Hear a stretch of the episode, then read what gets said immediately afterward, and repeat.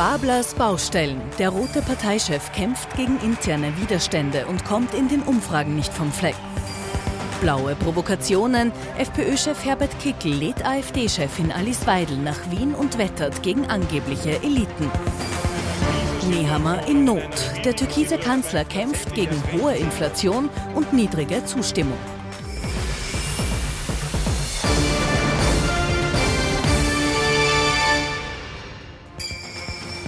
Schönen Abend und herzlich willkommen zu unserem politischen Wochenrückblick. Mit dabei, wie gewohnt, unser Politikexperte Thomas Hofer. Schönen guten Abend, herzlich willkommen. Abend, und für die Zahlen zuständig in der Sendung Tom Peter Eick, unser Meinungsforscher.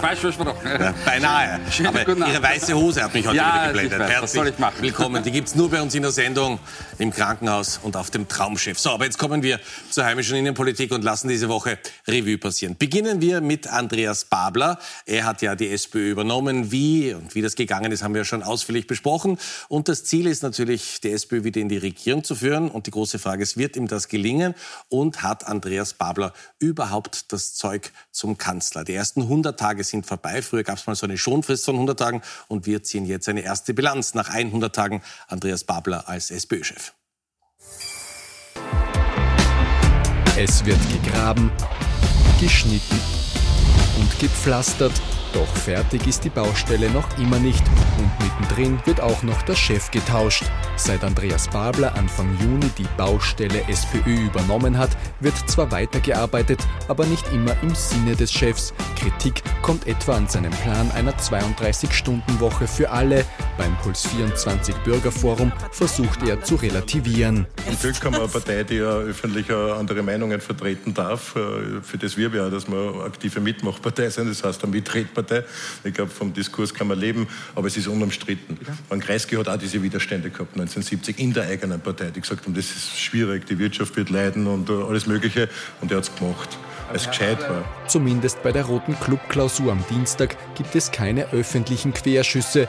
Begeisterung sieht aber wohl anders aus. Ich finde das ganz normal und völlig in, in Ordnung, dass es natürlich nach diesen turbulenten äh, Monaten einfach auch noch Zeit braucht. Er ist äh, gewählt, er ist unser Parteivorsitzender und wir wollen mit ihm die Wahl schlagen. Andreas Babel ist gewählt, äh, die, die Bewegung äh, hat hinter ihm zu stehen und ja, er ist mein Vorsitzender. Bis Linz hat sich das aber offenbar nicht durchgesprochen denn da lässt Bürgermeister Klaus Luger ab dem Wochenende seine Stadtrouten über Babler-Vorstöße wie Tempo 100 auf Autobahnen abstimmen. Außerdem dürfte sich der Parteichef bei einer wichtigen Personalentscheidung nicht durchgesetzt haben. Er wollte bei der EU-Wahl kommendes Jahr eigentlich Evelyn Regner auf Listenplatz 1 haben. Letztlich soll sich aber der Wiener Bürgermeister Michael Ludwig durchgesetzt haben und der setzt auf den bisherigen Delegationsleiter Andreas Schieder. Thomas Hofer bei uns. Also die SPÖ hat zwar einen neuen Parteichef, aber es ist alles wie bei Pamela Rendi-Wagner, hat man das Gefühl. Also nicht nur die Zahlen, zu denen wir gleich kommen. Ja? Sondern ja? auch die innerparteilichen ja? Auseinandersetzungen. So ist es. Ja, äh, ist zwar jetzt ein harter Vergleich, muss man sagen, für den Herrn Babler. Äh, denn an sich hätte man gedacht, gut, dass er diesen Schwung, den es zumindest innerparteilich, jedenfalls bei seiner Fanbase quasi gegeben hat, äh, dass er den ein bisschen mitnimmt, zumindest in den Sommer. Aber es ist schon im Sommer eigentlich keinerlei Themensetzung gelungen. Da war es sehr, sehr ruhig. Man hat zwar immer gesagt, naja, tourt durch Österreich, Österreich und so, das ist eh fein, aber es braucht natürlich mehr, um da wirklich aufzuholen in Richtung FPÖ, wenn schon nicht aufzuschließen, so doch das Gefühl ähm, entstehen zu lassen, dass da mehr drinnen wäre.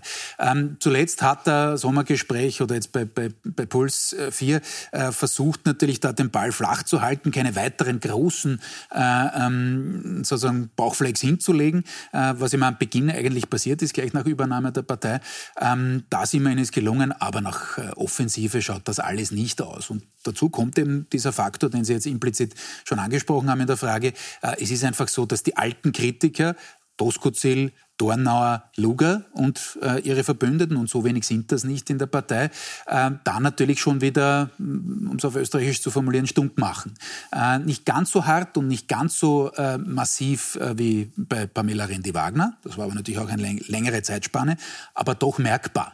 Ähm, und damit wird natürlich gleich wieder die Autorität des neuen Parteichefs untergraben und schön langsam, man hat ja die Zuspieler da äh, gesehen im, im Beitrag, ähm, wird das auch bei Leuten vom Ex Wirtschaftsminister Stöger angefangen bis zur Gewerkschaft, bis zum Herrn Muchic, äh, merkt man schon, dass da ein bisschen Unzufriedenheit da ist. Also wenn die SPÖ nicht aufpasst und nicht bald in den Umfragen, ich schaue zum Kollegen Hayek, äh, da schon anzieht, ähm, dann könnte es schon eine Personaldebatte geben, äh, was jenseitig wäre aus Sicht der SPÖ vor der nächsten Wahl. Denn an sich hat man sich ja schon äh, schwer und in einer schweren Geburt, wenn man so will, äh, darauf verständigt, dass er schon der nächste Spitzenkandidat ist. Schauen wir gleich zu den Zahlen, schauen wir zu Peter Heik.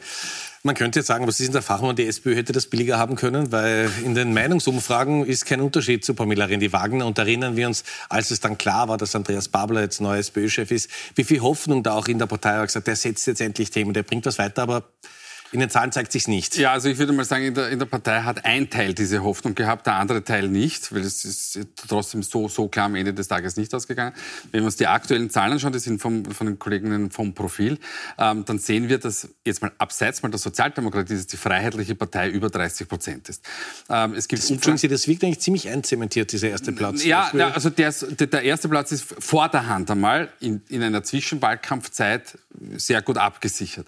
Es gibt andere Umfragen, die sehen die Freiheitliche Partei darunter, wobei ich dazu sagen muss, wir haben schon im Mai die Freiheitlichen bei 29 gehabt, im Juni bei 30 und jetzt bei 32 und das ist das, was auch der Kollege Hofer gesagt hat. Es erfolgte keine Themasetzung von Seiten der Sozialdemokraten. Auch die ÖVP war so mehr äh, schlecht als recht unterwegs und äh, das kann halt Herbert Kickl und die Freiheitliche Partei, ähm, Themen zu setzen. So. Und was jetzt die Sozialdemokratie betrifft, die pendelt aktuell 21, 22, im besten Fall 23 Prozent, ist aber meistens nicht vor der ÖVP, also wenn ich sage meistens, meine ich dann auch andere Umfragen, die es noch gibt, ähm, und ähm, sie ist von der Freiheitlichen Partei Meilen entfernt. Und was ist jetzt das Problem? Das Problem ist, dass man natürlich dieses Momentum, das normalerweise ein Personalwechsel mit sich bringen kann, nicht genützt wurde. Warum nicht? Weil nicht wie bei Christian Kern zum Beispiel es, wir haben hier, Vorhang geht auf, wir haben hier einen neuen Spitzenkandidaten und Parteichef und das war's, oder nicht wie bei Sebastian Kurz. Dieses Momentum hat man einfach verpasst, auch weil die Partei nicht willens war und nicht fähig war, einen geordneten A, Übergang und B, Wahl, Wahl, ähm, Wahlprozedere aufzusetzen. Und das haben wir hier in dieser Sendung schon vor Monaten gesagt. Ganz kurz, dass das, ganz kurz ja, dass das problematisch werden wird. Gibt es in der Politik eine zweite Chance oder geht der Vorgang einmal auf? Äh, es, oh, sicher, es gibt, es gibt sogar mehrere Chancen. Nur die Frage ist, kann ich dieses Momentum selbst schaffen? Immer schwer. Oder ermöglicht mir der Mitbewerber dieses Momentum. Das heißt, es passiert jemandem ein grober Schnitzer, irgendwer hat Gold oder Löffel gestohlen oder sonst irgendetwas. Aber es wird jetzt natürlich sehr, sehr schwer, auch weil die Themensetzung nicht so funktioniert, äh, wie sie sein sollte. Ganz kurz noch, ähm, jetzt möchte ich nämlich äh, ausführen, nehmen wir zum Beispiel her das Thema Bekämpfung Kinderarmut. Ein hehres Thema, werden Sie in der Bevölkerung ganz, ganz viele Menschen finden, die sagen, das ist sehr, sehr gut und sehr in Ordnung. Aber es ist nicht Top-Thema der Bevölkerung gewesen. Die Menschen sagen, haben wir ein Problem mit Kinderarmut in Österreich, wird wahrscheinlich nur ein sehr, sehr kleiner Teil sein. Das heißt, ich habe ein Thema, das grundsätzlich nicht so schlecht ankommt, wofür man sich auch einsetzen kann. Aber die Problematik ist, es ist nicht in der Bevölkerung derzeit Top-Thema Nummer eins beim, beim, beim Thema äh, der, der Neue auf der Bühne, ja, wollte ich nur kurz was sagen. Das war bei Christian Kern so, ist dann zwar auch relativ rasch verpufft und der war natürlich, äh, ist eingestiegen als Kanzler, also das ist zwar ein Unterschied, aber es ist völlig richtig, das, was Babler sofort gesehen hat und was ja auch während dieses internen Wahlkampfs klar war, ähm, dass in ein guter Teil der Partei eigentlich nicht dort haben will. Er war jetzt aus Sicht seiner auch Unterstützer, muss man sagen, aber eben gezwungenermaßen Unterstützer, äh, zum Beispiel der Wiener SPÖ, auch von Teilen der Gewerkschaft, eigentlich das geringere Übel, weil die wollten einfach auf keinen Fall den Herrn Doskozil dort haben. So, ein wirklich guter Start schaut da natürlich anders aus. Und man sieht es auch jetzt hinter den Kulissen. Natürlich versucht man dem neuen Parteichef äh, die eine oder andere Idee gleich runterzuräumen. Wenn wir dann schauen, wie das sein wird äh, am Parteitag dann ähm, äh, Mitte November, da ist natürlich Elfter, seine nächste... Faschingsbeginn. Äh, das, in Graz. War, das haben jetzt Sie gesagt, aber... Ja, ja, es ist der 11. Ja, ja, das ist richtig. Ich weiß nicht, ob es um 11.11 Uhr beginnt, aber sei es drum. Die Geschichte ist natürlich die, dass er so viele Chancen eben nicht mehr hat. Ähm, denn der Wahlkampf ist eigentlich voll in Schwange. Ähm, und natürlich müsste er jetzt schon langsam äh, da einen Grip bekommen. Äh, es gab einen Versuch in Richtung Erbschaftssteuern und, und äh, ähm, Vermögensteuern. Äh, auch der ist so halb vergurkt gewesen, weil man gemerkt hat, na gut, jetzt zu viele Leute will man doch nicht verprellen. Also man ist so ähm, ein bisschen halb schwanger gewesen in der Richtung. Äh, und jetzt diese Woche, das war überhaupt ein bisschen ein hilfloser Versuch, irgendwie Aufmerksamkeit zu generieren mit diesem äh, Misstrauensantrag gegen eh die ganze Regierung. Gut, da hat die FPÖ mitgemacht, bei der passt das gut rein. Ähm, aber es war natürlich ähm, auch nicht durchdacht. Es ist gleich runtergefallen. Also ähm, so wirklich dieses mediale Aufmerksamkeitsmanagement, wie es der Kollege gesagt hat, das hat man in der SPÖ noch immer, sage ich dazu, nicht. Das sehen wir, glaube ich, auch in der Kanzlerfrage. Ähm, da, das sieht man ganz ja. besonders an der Kanzlerfrage, weil äh, dort äh, kann Babler nicht äh, an seine beiden Konkurrenten ähm, anschließen. Jetzt muss man dazu sagen, ich habe das hier in dieser Sendung schon sehr, sehr oft gesagt. Die Werte von Kickel und ähm, Nehammer mit jeweils 20 Prozent sind auch grottig. Es tut mir leid, dass ich das ausdrücken muss. Ähm, äh, man hat, diese Werte hatte schon Alfred Gusenbauer. Da haben wir noch ein bisschen drüber geschmunzelt äh, zum Vergleich. Die Worte hatte Wolfgang Schüssel nie, ne? ja, Wolfgang ja. Schüssel war über 30 Prozent, ja. Viktor Klima über 40 Prozent, Franz Franitzky, glaube ich, in den hohen 60ern. Ähm, also das waren schon ganz, ganz andere Kaliber wahrscheinlich auch. Aber was man sieht, ist, dass ähm, Andreas Babler schlicht und ergreifend nicht herankommt und dieselben Werte hat wie, wie Pamela Rendi-Wagner. Wie gesagt, es ist nicht aller Tage Abend, aber er wird auch nicht als Kanzleroption aktuell wahrgenommen. Und das ist ein Problem, weil ähm, Karl Nehammer, wie wir schon letztes Mal gesprochen haben, legt es ja darauf an, dass es ein Kanzlerduell gibt mit Herbert Kickel. Und ob dann da der Herr, ne äh, der, der Herr Babler den Fuß hineinbekommt, we will see. Also schaut momentan nach einem Duell Karl Niehammer gegen Herbert Kickler aus. Über Karl Niehammer reden wir gleich. Jetzt reden wir über die FPÖ. Da hat es in dieser Woche wieder heftige Schlagzeilen gegeben. Die deutsche AfD-Chefin Alice Weidel war auf Einladung von Herbert Kickel hier in Wien zum großen blauen Spitzentreffen.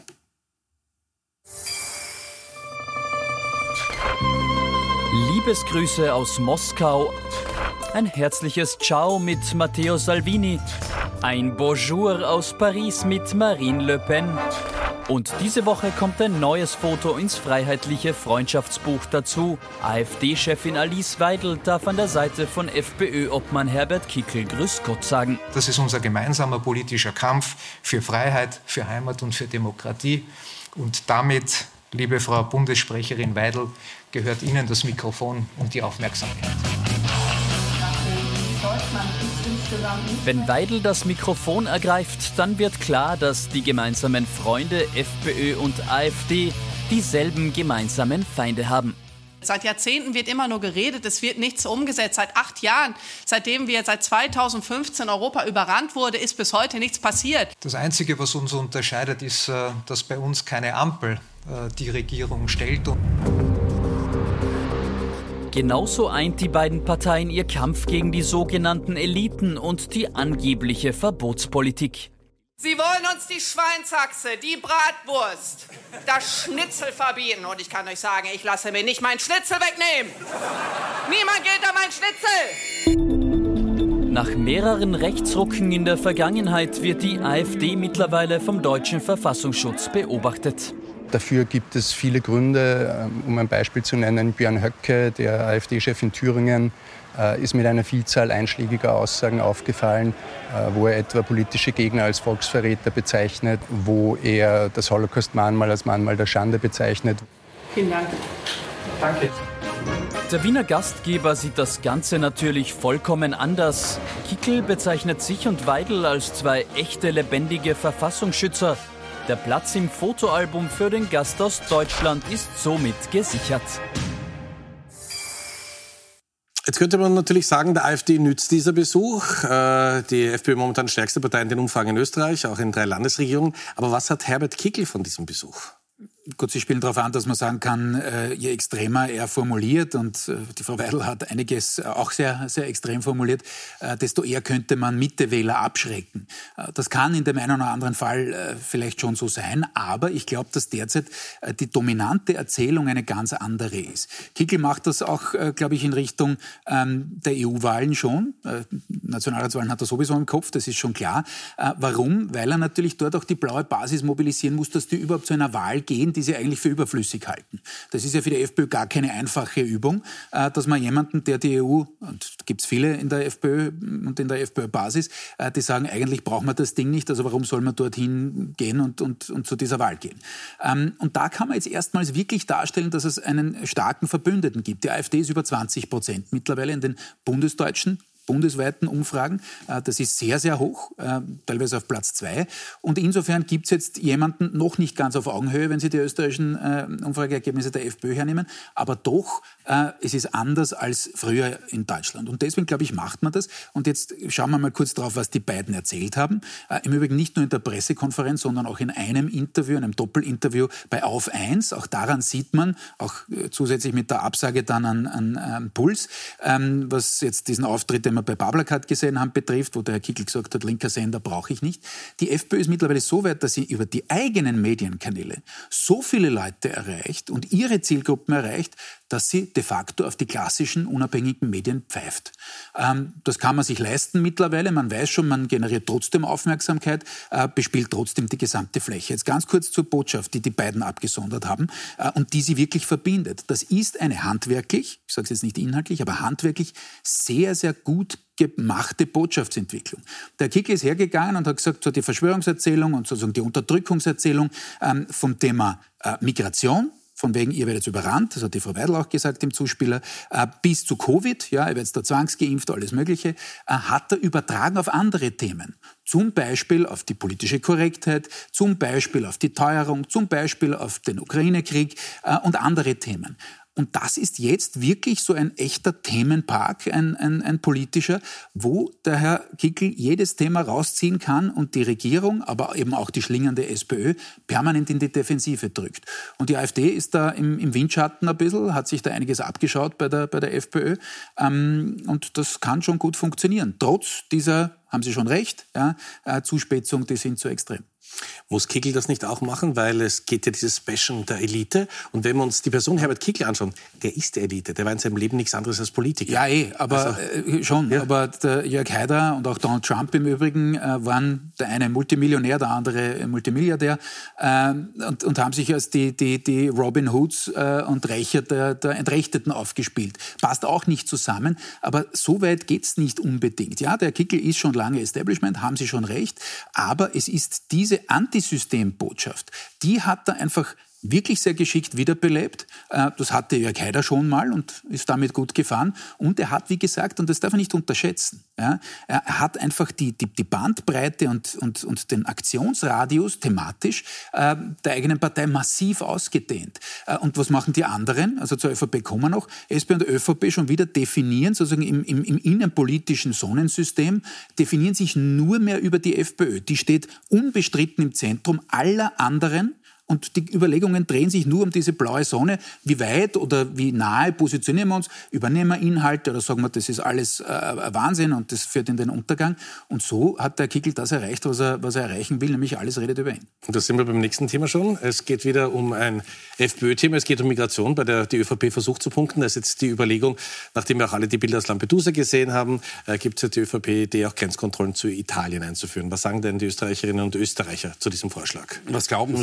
Naja, es wird doch Unterstützung geben, oder? Ja, naja, also wir haben abgefragt, ob man, ob man Grenzkontrollen äh, zu ja. Italien hin äh, wieder, wieder einführen soll. Das, was eben diskutiert wird und wir sehen, ähm, es, es gibt hier eine, schon eine große Mehrheit ähm, von deutlich über 50 Prozent. Jetzt muss man aber eine kleine Einschränkung machen. Ja, das sind, wenn wir es zusammenzählen, 64 Prozent. Aber es sind nur 36 Prozent sehr dafür. Also die sprechen sich ganz, ganz strikt aus. Ähm, der Rest ist, wie ich immer so schön sage, in dem Fall amorph. Es ist schon klar, es gibt eine, eine, deutliche, eine deutliche Unterstützung dafür, aber es ist nicht ganz so eindeutig, wie man das am ersten Blick glauben könnte. Interessant sind natürlich die Zahlen ähm, der Parteien.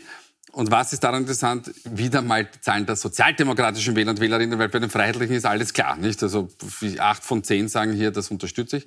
Aber auch bei den sozialdemokratischen Wählern und Wählerinnen sind sechs von zehn dafür zu haben. Jetzt ist die Frage wiederum, was macht Babler und die noch in der Löwelstraße verweilende ähm, Sozialdemokratie? Ähm, weil sie ja eigentlich vom jetzt Selbstverständnis der, der Bab, des Babler-Regimes ähm, eigentlich eine andere Position vertreten würde. Und wir haben aber schon gesehen, dass Babler, ich glaube, es war auch eben in, an diesem Stammtisch bei, bei, bei Puls, ähm, dass es hier einen, einen Wechsel gegeben hat, wo er gesagt hat, naja, das müssen wir uns vielleicht doch ein bisschen anschauen, wer denn da zu uns hereinkommt. Weil man kann auf Dauer nicht diese sehr linken Positionen ähm, einhalten. Da, damit wird man nicht durchkommen. Und äh, es ist aber nicht nur so, dass es um gewinnbare Wähler und Wählerinnen geht, sondern es geht um die aktuellen. Dass man sogar denen signalisiert, okay, Da werden wir möglicherweise was machen. Jetzt haben wir über die SPÖ geredet und über die FPÖ und jetzt reden wir über die ÖVP in unserem Wochenrückblick, über Kanzler Karl Nehammer. Und das ist momentan ein Kanzler in Nöten. Wenn wir uns tatsächlich die Fakten anschauen, dann kommen wir drauf, dass diese Maßnahmen der Bundesregierung offensichtlich gegriffen haben. Und die Maßnahmen, die diese Bundesregierung gesetzt hat, tatsächlich zeigen Wirkung. Wir haben offensichtlich das Richtige getan. Marketing Marke Karl Nehammer.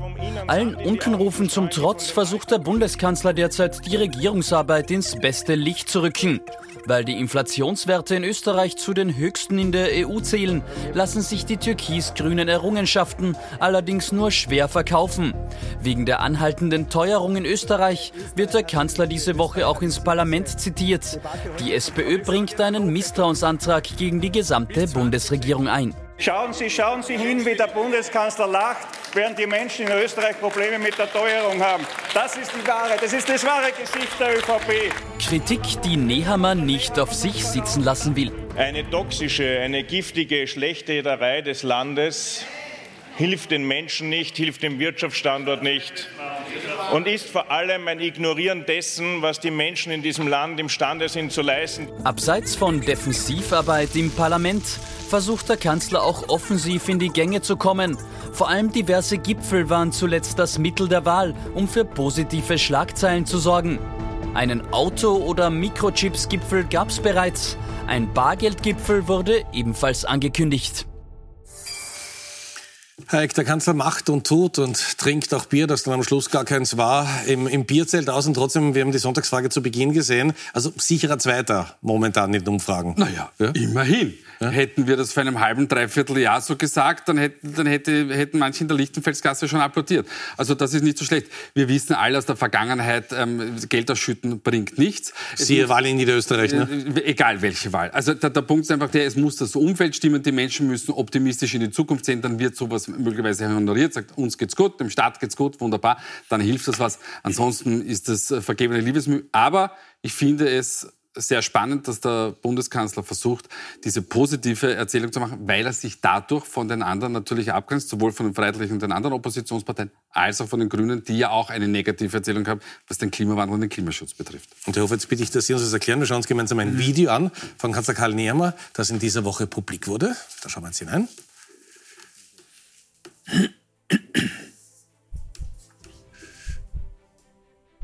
Ein Leopold Fiegel-Zitat glaubt an dieses Österreich. Das nennt man Teaser. Ein Termin wird genannt. Ja. Es ist der 26.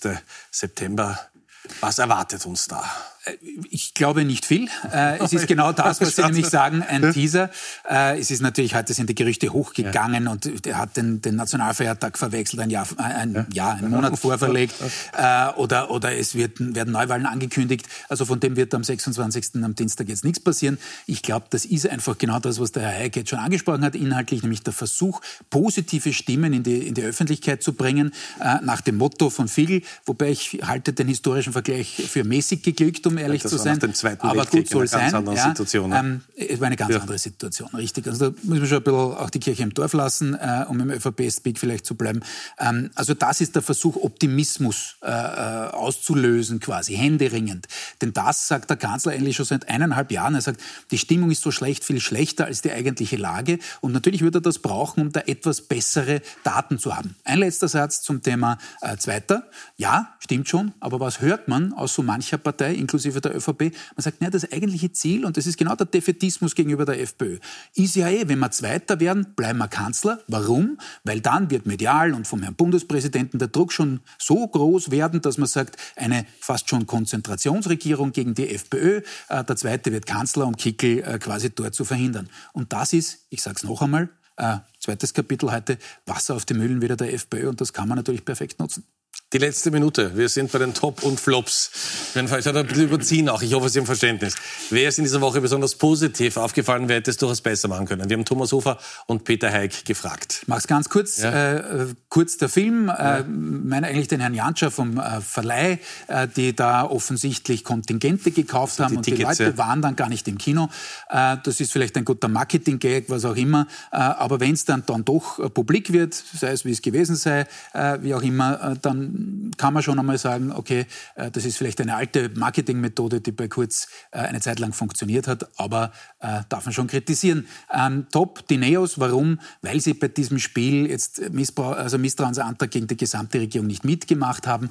Das wird ganz schwierig für die Neos das nächste Mal auch bei der Wahl mit dieser Linie durchzukommen, aber ich würde meinen, diese differenzierte Linie kann man schon auch einmal loben. Neuer Rekord. Hayek, Sie haben fünf Sekunden, bitte. Top der Woche. ähm, Paul Griese und Miriam Bella, ähm, beide ORF-Korrespondenten in Moskau, die jetzt zurückkehren, auch ein Buch geschrieben haben, haben großartige Arbeit geleistet und äh, ich finde, da kann auch in einem anderen Sender kann ja, natürlich. das durchaus ähm, ähm, gebracht werden. Ähm, so, die Flop der Woche, die SPÖ Donaustadt. Äh, da geht es darum, dass ähm, SPÖ Wiener StadtpolitikerInnen ähm, sich Gründe gekauft haben in einer, Kleingarten, ne? einer Kleingartensiedlung, die wurden dann umgewidmet und jetzt hatten die, diese Eigentümer die Möglichkeit, das relativ teuer weiterzuverkaufen.